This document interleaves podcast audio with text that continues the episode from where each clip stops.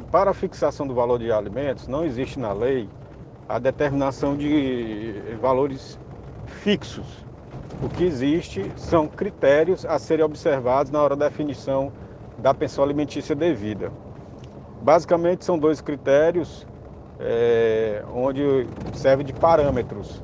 É verificado primeiramente a necessidade de quem está pedindo, e aí em torno da necessidade nós temos que para crianças e adolescentes essa necessidade ela é presumida, é, justamente porque não tem capacidade de se autossustentar, estão na idade de formação, ou seja, de, é, dos estudos ainda, né, de formação escolar, e precisam desse suporte para poder se desenvolver.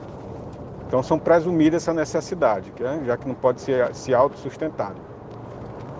E aí, quando existe alguma necessidade especial, extraordinária, em razão de alguma enfermidade, de alguma condição específica, isso é ressaltado, porque aí foge o parâmetro, né?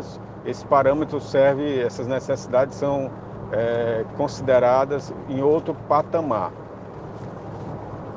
Geralmente, quando se tem renda fixa, quando quem vai pagar a pensão alimentícia tem um salário determinado, então se fixa a partir desse percentual, de um percentual é, considerando o número de dependentes.